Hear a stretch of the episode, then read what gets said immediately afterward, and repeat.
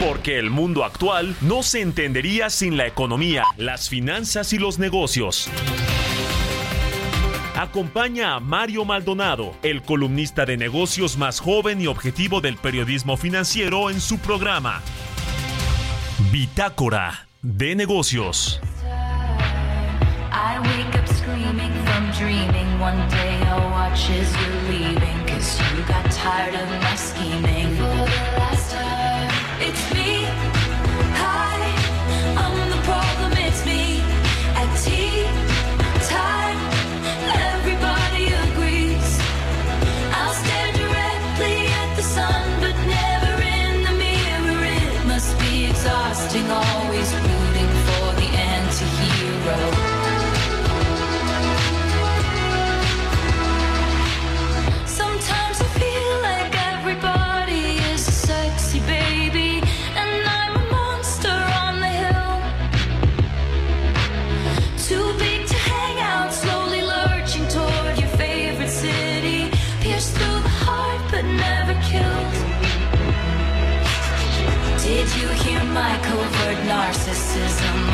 disguise as altruism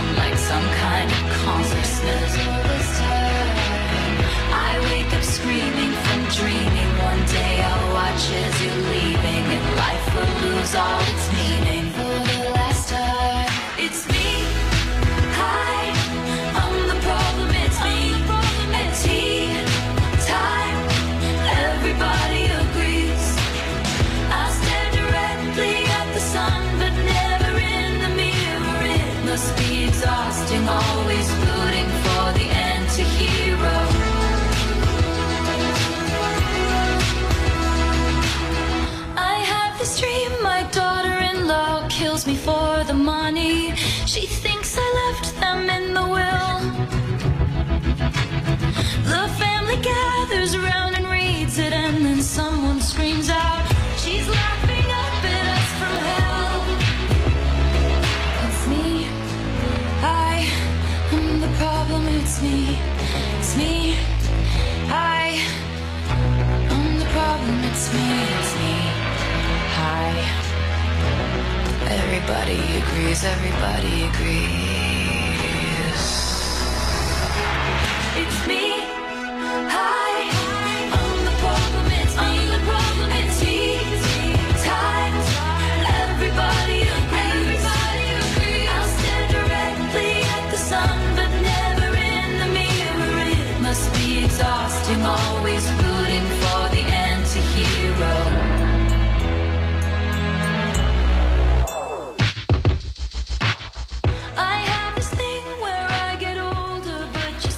En resumen,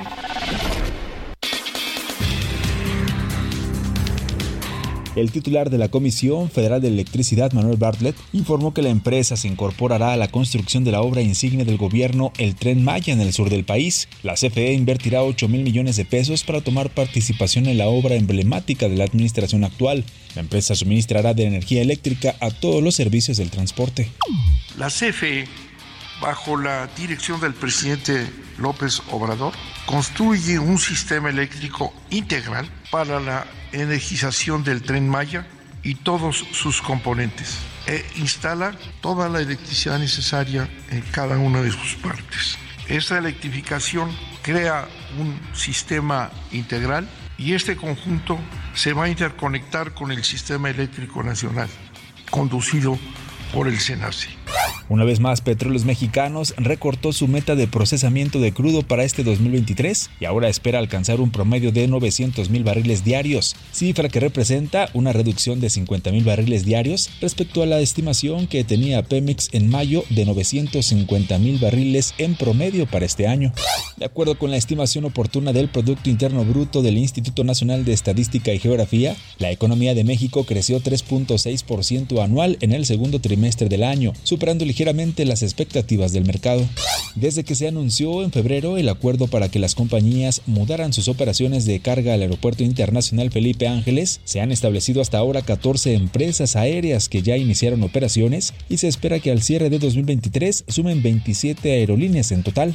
La compañía de logística DHL Express mudará este primero de agosto su operación de aviones de carga del Aeropuerto Internacional de la Ciudad de México al Aeropuerto Internacional Felipe Ángeles. Antonio Arranz, CEO de la compañía en el país, aseguró que están listos para realizar todas sus operaciones de este tipo en el Felipe Ángeles, ya que cuentan con todo el equipo, los procesos y los sistemas necesarios para asegurar una transición exitosa y sin contratiempos.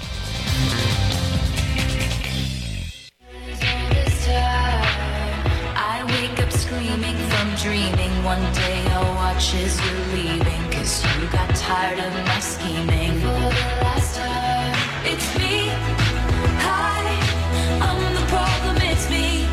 ¿Cómo están? Muy buenos días. Bienvenidos a Bitácora de Negocios. Soy Mario Maldonado y qué gusto me da saludarlos en este martes, martes primero de agosto del 2023. Arrancamos el octavo mes del 2023 y lo hacemos con mucho gusto aquí en estas frecuencias del Heraldo Radio. Gracias por acompañarnos en, estas, eh, en esta estación, en el 98.5 de FM, aquí en la capital del país y en el Valle de México y en el resto de la República. También a todos los que nos escuchan después en el podcast de Bitácora de Negocios, en todas las plataformas eh, de podcast eh, del país. Muchísimas gracias. O de cualquier lado. Hoy estamos en todos lados, a cualquier momento. Así que muchas gracias. Y bueno, estamos escuchando un poquito de música después del resumen de noticias. Esta canción es de Taylor Swift. Se llama Anti-Hero. Y esta semana escuchamos canciones de artistas que están en el Billboard eh, Hot 100. Que, es, eh, que son los sencillos más vendidos y escuchados en los Estados Unidos. Y es el caso de esta estadounidense de Taylor Swift que va a venir a México pronto, ¿no? No sé cuándo, pero, pero pronto. Eh, porque hay una euforia completamente de eh, los, eh, ¿cómo le dicen ellos a, los fans Swifters? Así como a de Justin Bieber Believers y esto, ¿no? A los, a los, los y las Swifters. y bueno, pues es muy, muy, muy conocida y muy famosa esta cantante estadounidense, como los Bitácorers que escuchan Bitácora de Negocios. Bueno, gracias y le entramos a los temas, a la información. Vamos a hablar en, en unos minutitos con Roberto Aguilar lo más importante que está sucediendo en los mercados financieros, las bolsas y el petróleo retroceden en respuesta a la caída de la actividad manufacturera global. Rusia dice que discutirán en cumbre de Sudáfrica peticiones de adhesión al grupo de países BRICS y baja demanda global del oro por menores, eh, menores compras de bancos centrales y el sector tecnológico. Vamos a hablar también con Ernesto Farrell sobre el crecimiento de la actividad económica y una rápida reducción de la inflación. A platicaremos también con Ricardo Aguilar, economista en jefe de Invex, sobre el dato del PIB que tuvimos ayer, el ritmo de crecimiento de México que eh, se ve sólido en su comparación anual, pero ya con una eh, desaceleración ligera todavía trimestre con trimestre. Ayer tuvimos los datos del segundo cuarto del 2023, del segundo trimestre del año. Le vamos a entrar al análisis de los datos de las actividades eh, primarias, secundarias, terciarias. El consumo sigue fuerte, eh, sigue bien el tema del consumo y los servicios en México. Vamos a hablar también con Alfredo Cutiño de Moody's Analytics sobre el tema de la inflación precisamente, pero en América Latina, que está bajando rápidamente gracias a las políticas monetarias restrictivas de los eh, bancos centrales. El problema ahora es luego cómo bajar la tasa. ¿eh? Ahí viene un, va a venir un reto importante para todos los bancos centrales y obviamente vamos a hablar en específico del Banco de México. Le vamos a entrar estos y otros temas, así que quédense con nosotros aquí en Bitácora de Negocios. Vámonos a otra cosa.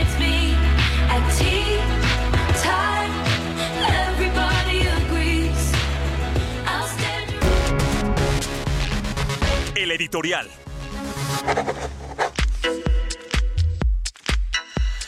Bueno, y a pesar de algunos datos eh, positivos, porque hay que decirlo, eh, hay datos positivos en la economía nacional, por ejemplo, estos de la, del crecimiento económico, del Producto Interno Bruto, eh, algunos otros indicadores, le decía, el consumo, los servicios, siguen fuertes en México.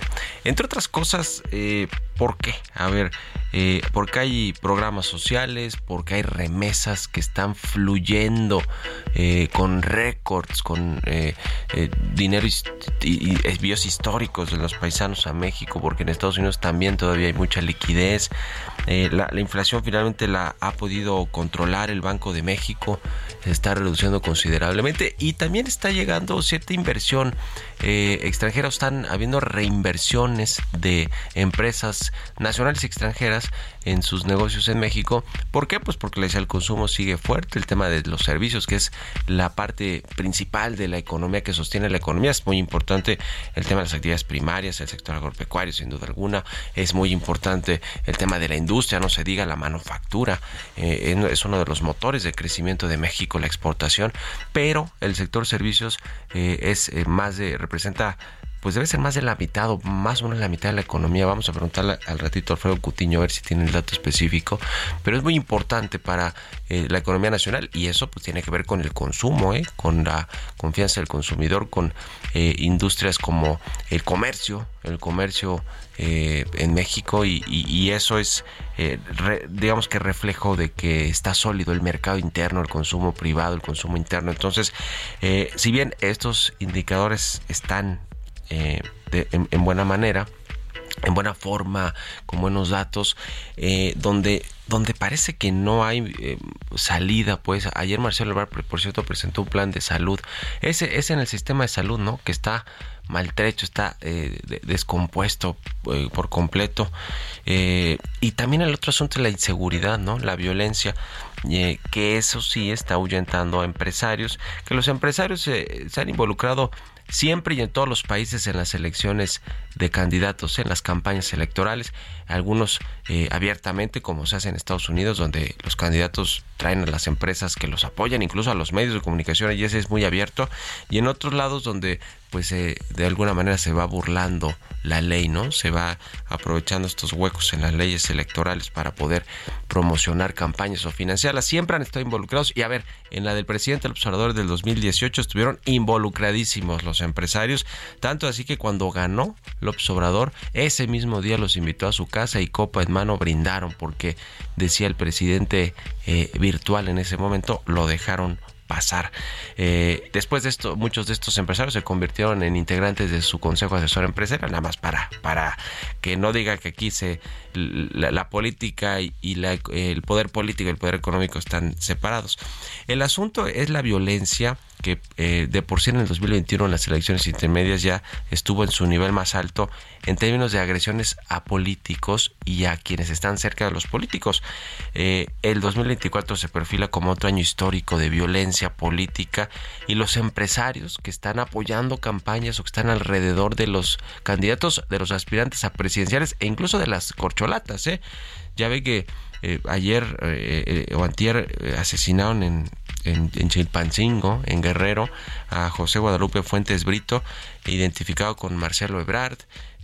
también el, el, viernes pasado falleció Daniel Flores Nava en un avionazo en Veracruz, eh, apoyaba a Dan Augusto López, a Saima Soraya Zamora, también activista, ex candidata a la alcaldía de Poza Rica, la asesinaron en, en, Veracruz, ella apoyaba las aspiraciones presidenciales de Adán Augusto López, en fin, todo esto que estamos viendo, pues parece ser un mensaje claro de que el crimen organizado está de lleno ya en las muy adelantadas pre-campañas, ¿no? De los aspirantes a la presidencia de la República y eso parece eh, eh, eh, es, es muy preocupante, ¿no? O no le suena muy preocupante que ya desde ahorita estén estos actos sucediendo incluso contra las llamadas corcholatas. A mí me parece que es muy preocupante. ¿Ustedes qué opinan? Escríbanme en Twitter, arroba Mario Mal en la cuenta arroba Heraldo de México. Radar Económico. Ernesto Farril ya está con nosotros como todos los martes. Mi querido Ernesto, ¿cómo te va? Muy buenos días. Muy bien, ¿tú qué tal, Mario? Buenos días a todos. Muy bien, pues, eh, ¿cómo viste los datos eh, de, del PIB ayer, del segundo trimestre del año? ¿Cómo está el tema de la inflación y los riesgos que tenemos de frente? Cuéntanos, Ernesto. ¿Cómo no? Bueno, los datos que tuvimos ayer de PIB en México salieron ligeramente arriba de nuestra estimación nosotros estamos previendo un crecimiento del 3.4%, salió 3.6%. Y bueno, por dentro se ve un crecimiento fuerte, sobre todo del sector servicios, no tanto de manufactura como podríamos esperar, Sí. pues por la liga tan estrecha que hay con la economía de Estados Unidos, ¿no? Que pues le da a la, a- la manufactura pues, mucho impulso, ¿no? Pero se vio más crecimiento del lado de los servicios. Eh, lo que he- hemos estado viendo para Estados Unidos y para México son crecimientos más fuertes a lo esperado. En el caso de Estados Unidos fue 2.6% anualizado. Eh, la forma en la que se calcula es el dato trimestral por cuatro. Si hacemos lo mismo con el dato eh, trimestral que salió en México, punto nueve, tenemos un crecimiento del 3.6 contra el 2.6 de Estados Unidos, es decir, estamos creciendo un punto porcentual más que la economía norteamericana.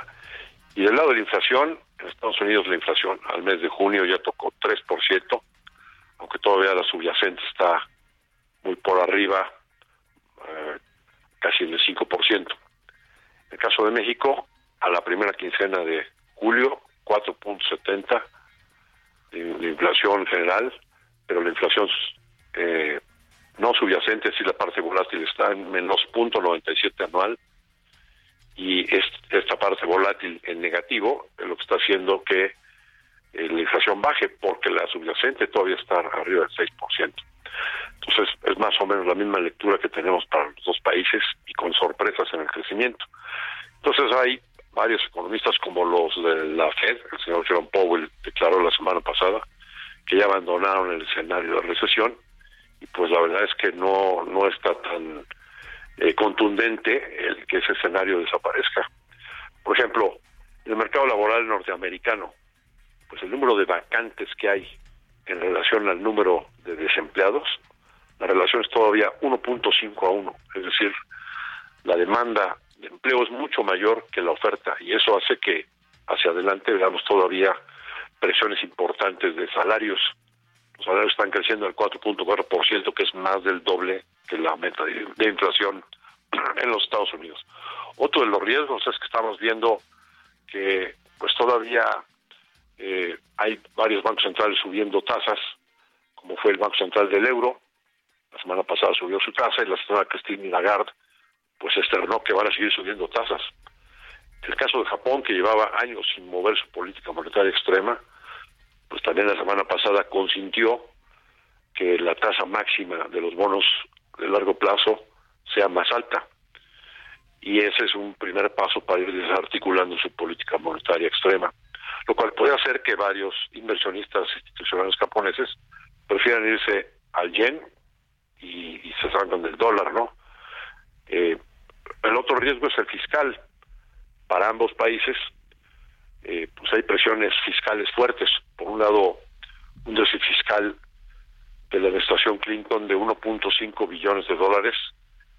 Quizás hoy tengamos eh, el anuncio de cuánto se va a requerir por parte del Tesoro norteamericano de financiamiento y eso pues va a hacer subir las tasas de largo plazo también en Estados Unidos. En el caso de México, pues tuvimos la noticia de que a Pemex se le inyectaron casi cuatro mil millones de dólares de emergencia Sí. para que pueda hacer frente a los pagos de vencimientos de deuda financiera que tiene este año. Pero pues tiene una situación bastante complicada con casi 15 mil millones de dólares de pagos atrasados a proveedores, eh, pues todos estos incidentes que ha habido en refinerías y en plataformas por falta de mantenimiento, Sí. pues es una situación bastante complicada que puede presionar las finanzas públicas en México hacia adelante. se van a complicar las finanzas públicas por lo menos el próximo año y lo que sigue en el siguiente sexenio tendrá que haber reforma fiscal o, o tendrán que reajustar el gasto público con todo el tema de los programas sociales, con los eh, las pensiones, en fin, en fin, ya lo estaremos platicando. Gracias, mi querido Ernesto, un abrazo y buenos días. Gracias a ti, Mario. Muy buen día a todos. Que estés muy bien. Ernesto Farrell escribe los martes en el financiero 6 con 21. Vamos a otra cosa. Economía y mercados. Roberto Aguilar ya está aquí en la cabina del Heraldo Radio. Mi querido Robert, buenos días. ¿Cómo estás, Mario? Me da mucho gusto saludarte a ti y a todos nuestros amigos. Fíjate que veo una nota muy interesante de la agencia Reuters que Irán declara dos días sin trabajo por el calor sin precedentes con temperaturas arriba de los 50 grados. Miércoles y jueves serán días festivos para que la gente se quede en su casa. Y bueno, pues al final del día cada vez más evidentes las consecuencias del cambio climatológico en el mundo. También te comento que la actividad manufacturera mundial volvió a empeorar en julio, mostraron encuestas privadas de la zona del euro y Asia, señal de que el freno del crecimiento y la debilidad de China están pasando factura a la economía mundial. De hecho, esto provoca, provoca justamente la caída de las bolsas y también la caída del petróleo. La desaceleración pone de manifiesto el dilema de los responsables políticos que se embarcaron en agresivos ciclos de endurecimiento de las políticas monetarias para mantener a raya la inflación y al mismo tiempo tratar de evitar una posible recesión, ahora que comentabas justamente de la velocidad con la que podrían bajar las tasas en el mundo. Y es que el índice de gerentes de compras, el PMI para el conjunto de la zona euro, mostró que la actividad manufacturera se contrajo en julio al ritmo más rápido desde que el COVID se estaba afianzando en el mundo. Y también justamente, fíjate que la caída fue mayor en Alemania, mientras que Francia e Italia, que son la segunda y tercera economía de la zona euro, también registraron marcados deterioros desde junio. En fin, este tema de las actividades manufactureras es lo que está permeando en todos los mercados. También los precios del petróleo, como te decía, bajaban, aunque se mantenían cerca de los máximos de tres meses alcanzados en la sesión anterior. Y bueno, esto debido a las señales de reducción de la oferta mundial a medida de que los productores aplican recortes justamente al bombeo y a la fuerte demanda de Estados Unidos, que es el mayor consumidor de combustible. Ya ves que también su economía está muy dinámica. El viernes habrá una reunión de la OPEP Plus. Hay que estar pendientes justamente de lo que suceda ahí. También te comento que Rusia adelantó que la ampliación que la ampliación del grupo de países BRICS será un tema prioritario en la agenda de la próxima cumbre del grupo que se celebrará en Sudáfrica del 22 al 24 de agosto. Actualmente los miembros del BRICS son Brasil, Rusia, India, China y Sudáfrica y Sudáfrica declaró que hay 40 países que han manifestado su interés por sumarse justamente a este bloque. Te comento también que Pfizer no alcanzó las estimaciones de Wall Street sobre sus ingresos trimestrales y esto básicamente por el tema de la caída de la demanda de la vacuna y de los tratamientos anti-COVID. También la demanda de, demanda mundial del oro pues cayó 2%, pero fíjate que el año pasado se registró una fuerte compra por parte de los bancos centrales. Esto cesó y esto justamente perjudicó el tema de la demanda global del oro. Interesante lo que sucede porque también es un activo de refugio. También te comento rápidamente que el tipo de cambio cotizando en esos momentos en 16.82. Buenísimo, 16.82, pues sigue fuerte el tipo de cambio y probablemente se quede ya un ratito ahí debajo de los 17, ¿no? Exactamente, Mario. Gracias Roberto Aguilar y nos vemos al ratito en la televisión. Al contrario, Mario, muy buenos días. Roberto Aguilar, síganlo en Twitter, Roberto AH. Vámonos a la pausa, regresamos.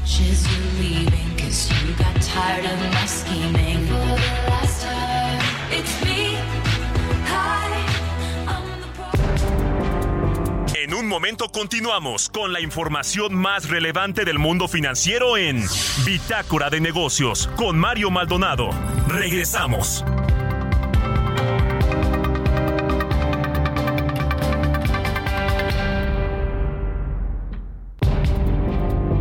Estamos de vuelta en Bitácora de Negocios con Mario Maldonado.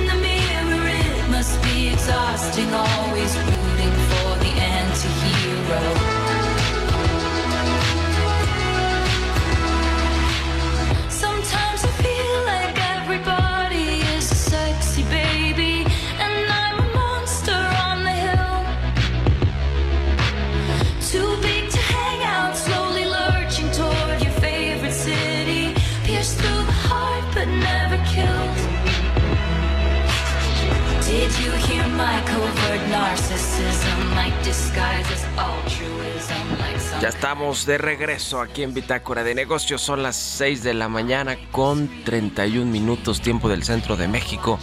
Y regresamos escuchando un poquito de música antes de irnos con la información en esta segunda mitad del programa. Estamos escuchando a Taylor Swift. Se llama Anti-Hero esta canción. Esta semana escuchamos canciones de los artistas que están en el Billboard Hot 100. Son los sencillos más vendidos y escuchados en Estados Unidos. Y es el caso de esta, esta cantante estadounidense Taylor Swift. Que eh, esta canción es, de su, es el primer tercera pista y primer sencillo del décimo álbum de estudio de Swift que se llama My, eh, Midnights y que se lanzó en octubre del 2022. Y va a venir a México cuando, Chucho? Este, este mes, ¿verdad? 24, 25, 26 y 27 de agosto en el Foro Sol.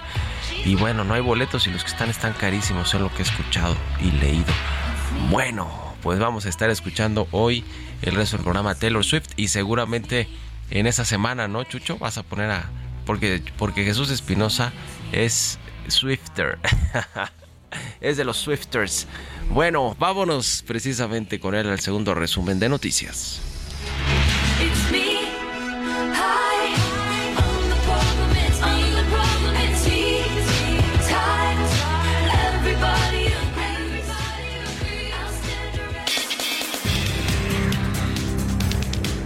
La política monetaria del Banco de México podría mantenerse estricta durante la reunión del próximo jueves, debido a que los especialistas económicos consideran que no se aplicarán cambios en la tasa de interés. De acuerdo con las previsiones de Bank of America, Banjico mantendrá la tasa de interés en el nivel de 11.25% por lo que resta del año. Solo una de las 50 instituciones que integran el sistema bancario que opera en México reprobó la evaluación de desempeño que realizó la Secretaría de Hacienda para el año correspondiente al 2022. La dependencia informó en un comunicado que 49 bancos obtuvieron una calificación satisfactoria en la evaluación de desempeño.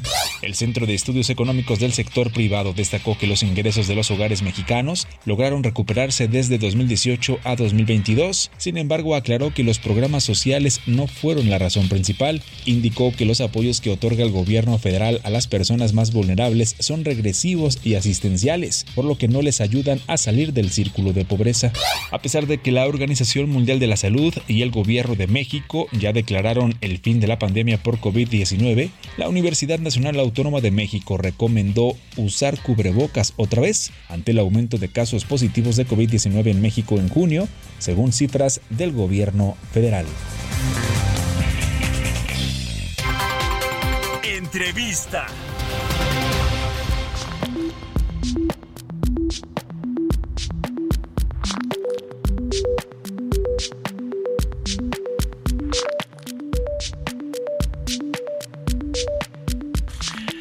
Bien, le decía, vamos a platicar con Ricardo Aguilar. Él es economista en jefe de Invex Grupo Financiero. ¿Cómo está, Ricardo? Muy buenos días.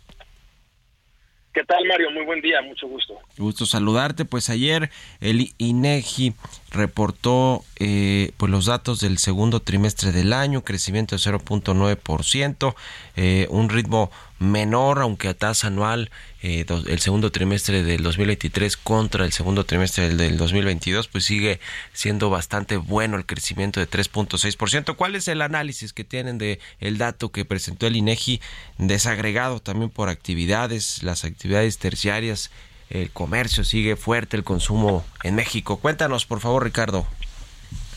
Claro que sí, Mario, con todo gusto. Pues bueno, en un principio la cifra sorprendió al consenso del mercado, eh, tanto nosotros en Index como otros analistas anticipábamos un crecimiento relativamente más bajo en la tasa anual, ¿no? De alrededor de 3.2, 3.3%, y como tú bien mencionas, pues el dato fue de 3.6 en, en, en cifras eh, desestacionalizadas, más o menos igual en cifras originales, y bueno, aquí lo que resalta, como tú bien dices, pues es el comportamiento por sectores, ¿no? Las actividades secundarias, que son minería, construcción y manufacturas, pues sí registraron un, crecimiento sólido y esto pues gracias a que la economía de Estados Unidos en parte se mantiene muy resiliente.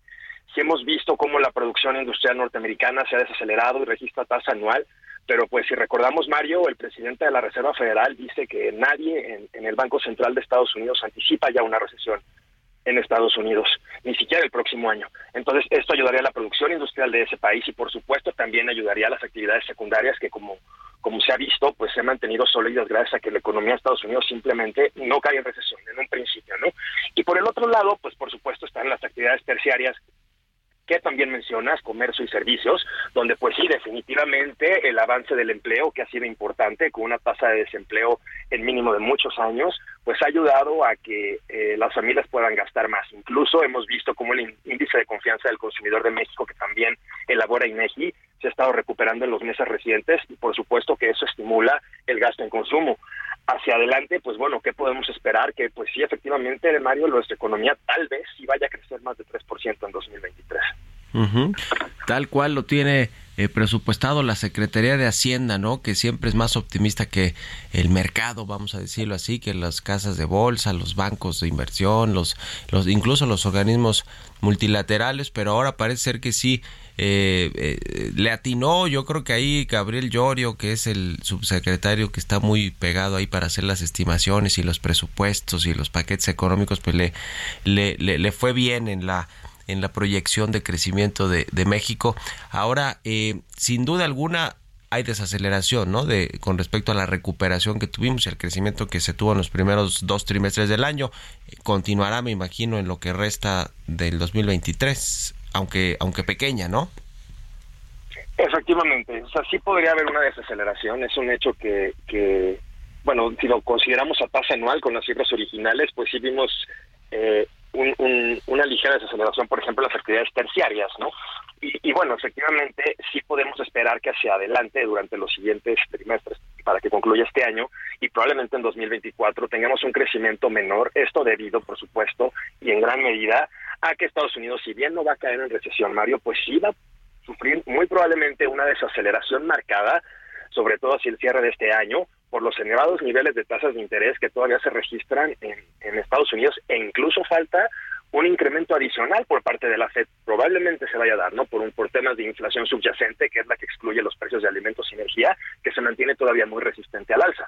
Entonces, bueno, con estos niveles tan altos de tasas de interés hemos visto astringencia crediticia en, los, en, en Estados Unidos, los principales indicadores de crédito al consumo y empresarial, pues sí están mostrando un incremento en la morosidad, están mostrando una menor demanda eh, o apetito por créditos y por supuesto porque tienes un nivel de tasas no, no, visto en muchos años también allá, ¿no?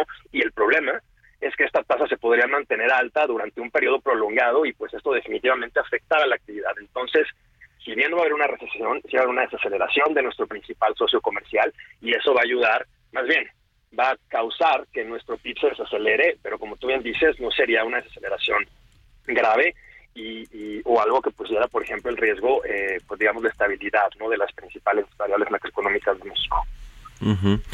Ahora, eh, ¿qué, ¿qué, nos refleja este dato del crecimiento del sector terciario del país, de eh, cómo está el consumo, el mercado interno de México y cuáles son los principales drivers que están apoyando a, este mercado interno, ¿no? No sé, yo hablaba hace rato de que está bajando la inflación, de eh, los apoyos de programas sociales, las remesas, eh, el, aumento de los salarios, el salario mínimo, en fin. ¿Cuáles ven ustedes? ¿Qué es lo que explica que el mercado doméstico siga estando fuerte el consumo en nuestro país? Ese es muy buen punto, Mario, porque curiosamente, bueno, más bien, eh, actualmente el consumo ya se ubica eh, por encima de los niveles prepandemia. Digamos, el índice de consumo privado que elabora EGI ya se ubica por encima de los niveles prepandemia. Entonces, bueno, se ha habido una reactivación importante del consumo que por supuesto está ayudado por un incremento en la confianza del consumidor que, que sí responde este incremento a, la variable que tú mencionas de inflación que ha ido a la baja, ¿no? Porque bueno, a final de cuentas, aunque tenemos todavía cierta resistencia en la parte subyacente, pues la inflación general ha ido a la baja. También ha habido incremento en el salario real de los trabajadores, que por supuesto ayuda a que se incremente su, su poder adquisitivo. Y pues en general estamos viendo condiciones favorables para, para la economía. Hay empleo. Y, y bueno, faltaría todavía introducir la variable de new shoring o bueno, de relocalización de la producción, cuando esta realmente los anuncios se concreten en proyectos de inversión, ¿no? O sea, también puede aumentar el empleo de manera importante, sobre todo en la parte norte del país, y esto también continuar alentando el consumo. Hemos visto cómo ahorita en el consumo se ha habido una recomposición de la demanda. Eh, si recordamos, Mario, en lo que fue la pandemia, un poco después, pues hubo un incremento muy fuerte en la demanda de mercancías, en parte por el tema de la restricción a la movilidad y demás, y pues el incremento de mercancías fue tan fuerte que lo vimos reflejado en los precios de mercancías en, el índice de precios al consumidor nacional. Ahora ha habido un poco más de recomposición hacia el tema de servicios, que de hecho incluso es la variable que ahorita también está repuntando de manera importante e, y, y hay sectores que todavía, digámoslo así, se están recuperando del impacto de la pandemia de servicios eh, de esparcimiento, culturales, deportivos, turísticos, que bueno, siguen bastante fuertes en México. El tema de las remesas, yo ahí sí miro un poco con más cautela, Mario, porque bueno, está el tema de la apreciación tan marcada que ha tenido el tipo de cambio y eso se traduce evidentemente en menos pesos disponibles para el consumo.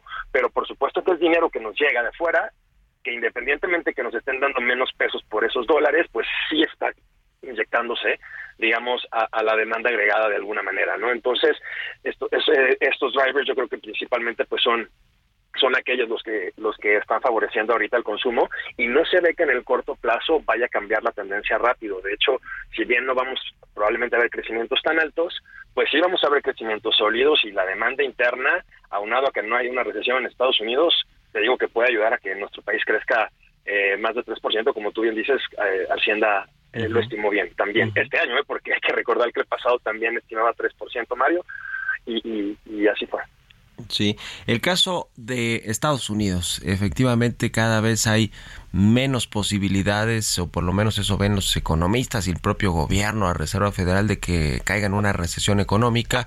Eh, y está todo este tema del nearshoring y de México como un país todavía pues atractivo para la inversión extranjera, para la relocalización de las inversiones de empresas del continente asiático y algunas otras por el por el, la fuerza que significa el bloque México, Estados Unidos, Canadá, el bloque comercial.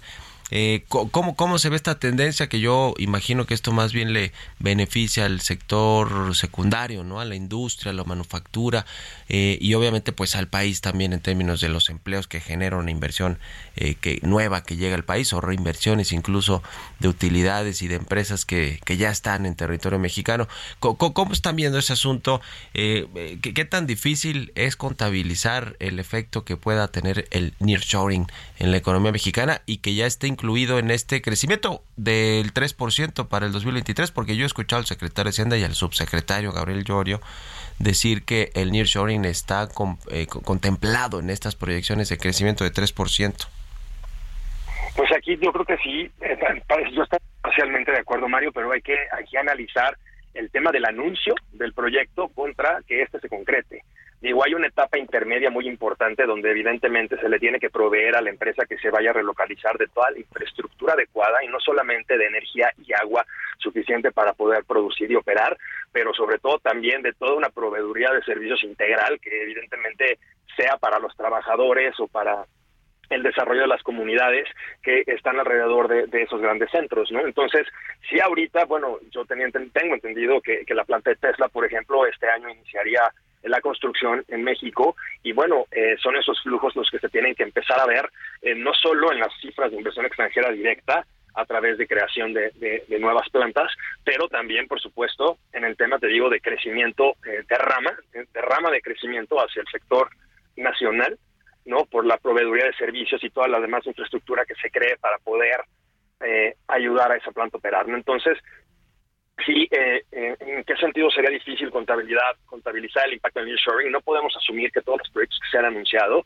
ya de facto van a verse reflejados en las cifras de crecimiento. Se tienen que empezar, pero como te digo, hay una etapa anterior, una etapa anterior que es muy importante que se concrete para que efectivamente estos proyectos puedan arrancar y ya después, te digo, la parte de derrama para ver realmente ya entonces el efecto, eh, digamos, total del tema de nearshoring. Entonces sí, sí podría ser un tema complicado, sin embargo, por supuesto que el gobierno tiene información de primera mano, más que nosotros los analistas, en el sentido de que ellos saben perfectamente bien tal vez cuando vaya a empezarse a poner la primera piedra, ¿no? Entonces yo creo que ahí sí digamos que cuentan con, con información más, más completa, Mario. Ya, pues muchas gracias, eh, Ricardo Aguilar, economista y jefe de Invex, Grupo Financiero, por estos minutos y muy buenos días. Un gusto como siempre, Mario. Saludos. Hasta luego. 6 con 46. Vamos con las historias empresariales. Historias empresariales. ¿Qué ha pasado con esta empresa Axtel de telecomunicaciones, uno de los referentes de servicio en varias ciudades del país? Es, eh, fue una compañía o ha sido una compañía más regional, pero con cobertura y servicio en buenas, buena parte del país. ¿Qué ha pasado? ¿Qué cambios ha sufrido y dónde se encuentra actualmente? Nos platica Giovanna Torres. La empresa de telecomunicaciones Axtel registró ingresos por 2.631 millones de pesos en el segundo trimestre del 2023, un incremento del 3% año contra año debido a aumentos del 5% y 11% en los segmentos empresarial y gobierno respectivamente, parcialmente mitigado por una caída del 6% en el segmento mayorista. El rumbo de la compañía cambió cuando vendió parte de sus negocios a Televisa y Megacable. Sin embargo, aún opera bajo una nueva marca. Axtel todavía continúa dentro del mercado de las telecomunicaciones, a pesar de que vendió sus negocios al público, ahora se enfoca al sector de la infraestructura digital para empresas y el gobierno. De esta forma comenzó a utilizar la marca Alestra para ofrecer sus servicios. Adicionalmente, la empresa tiene una filial llamada Axtel Networks que se dedica a la construcción de infraestructura. Sin embargo, sus operaciones están centradas en Alestra, con la que busca conectar a clientes corporativos y gubernamentales. Alestra es la nueva marca con la que Axtel opera sus negocios de transformación digital. Se trata de un esquema de servicios de telecomunicaciones para las empresas y el gobierno. De acuerdo con el sitio web de la marca, Axtel ha enfocado sus esfuerzos hacia un esquema de ventas de negocio a negocio. En 2022 reportó mantener 12.000 clientes empresariales, que incluye de 8 de cada 10 corporativos de México. Por otro lado, atendió a 200 cuentas del sector del gobierno, con lo que consolidó su presencia en ese sector. Para Bitácora de Negocios, Giovanna Torres.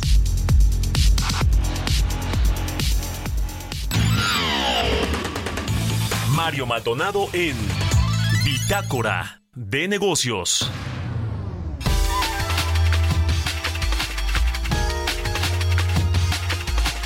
Y bien, vamos a conversar ahora con Alfredo Cutiño, él es director de análisis económico para Latinoamérica de Moody's Analytics. ¿Cómo estás, Alfredo? Muy buenos días.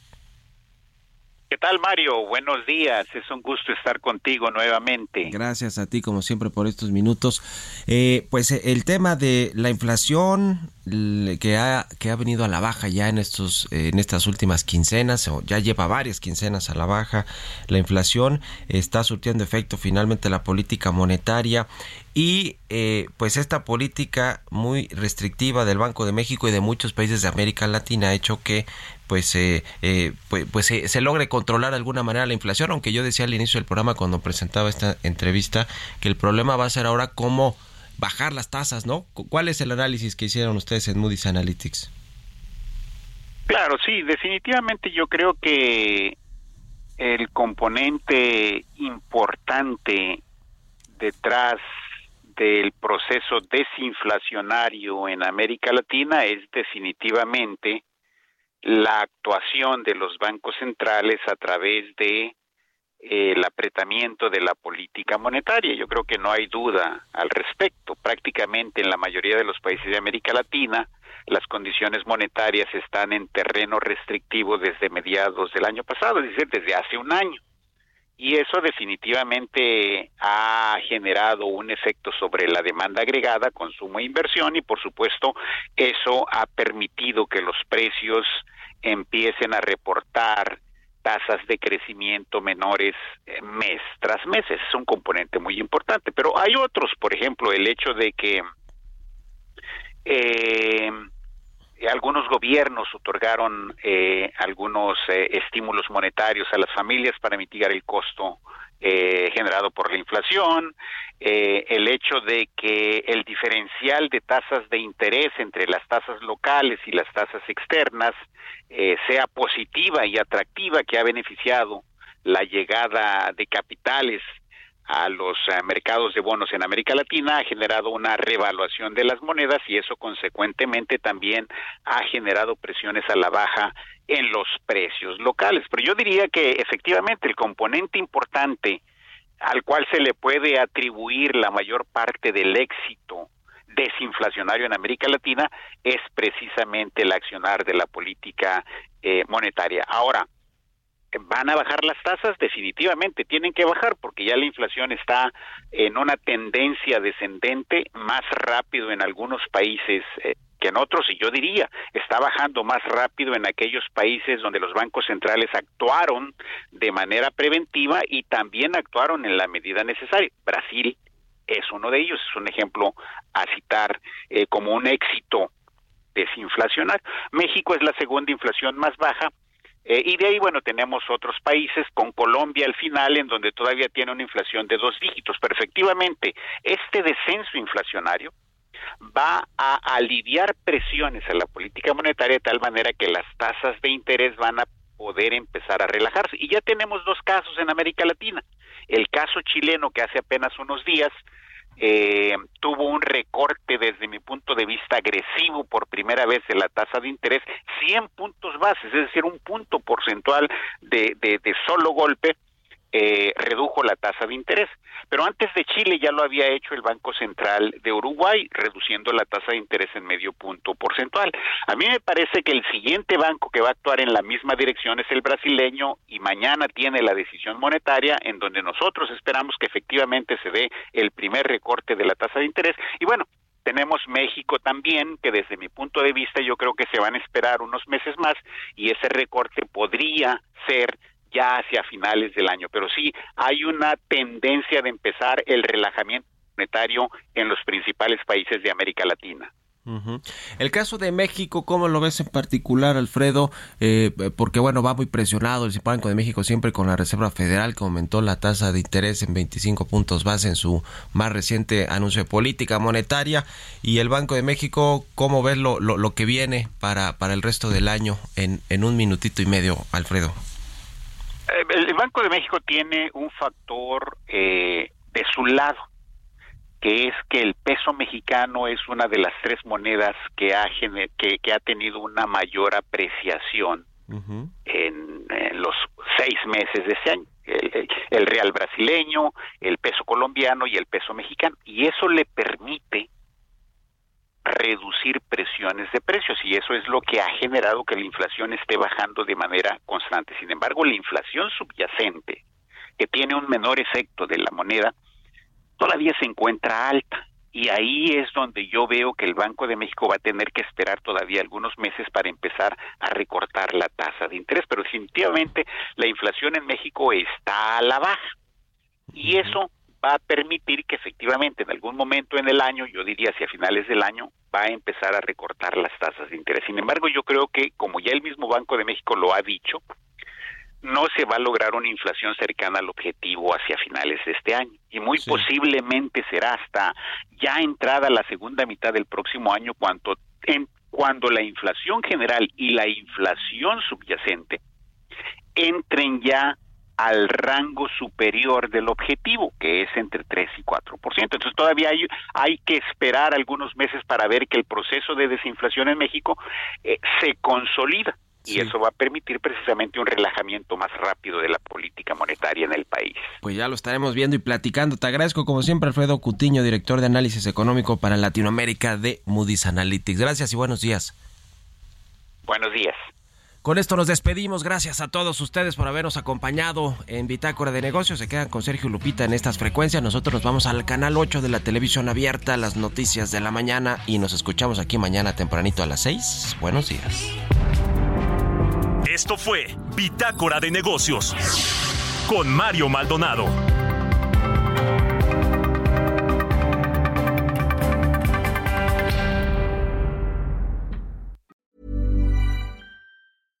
Selling a little or a lot? Shopify helps you do your thing however you cha-ching. Shopify is the global commerce platform that helps you sell at every stage of your business. From the launch your online shop stage to the first real life store stage, all the way to the did we just hit a million orders stage. Shopify is there to help you grow. Shopify helps you turn browsers into buyers with the internet's best converting checkout. 36% better on average compared to other leading commerce platforms because businesses that grow grow with Shopify. Get a $1 per month trial period at shopify.com/work. shopify.com/work.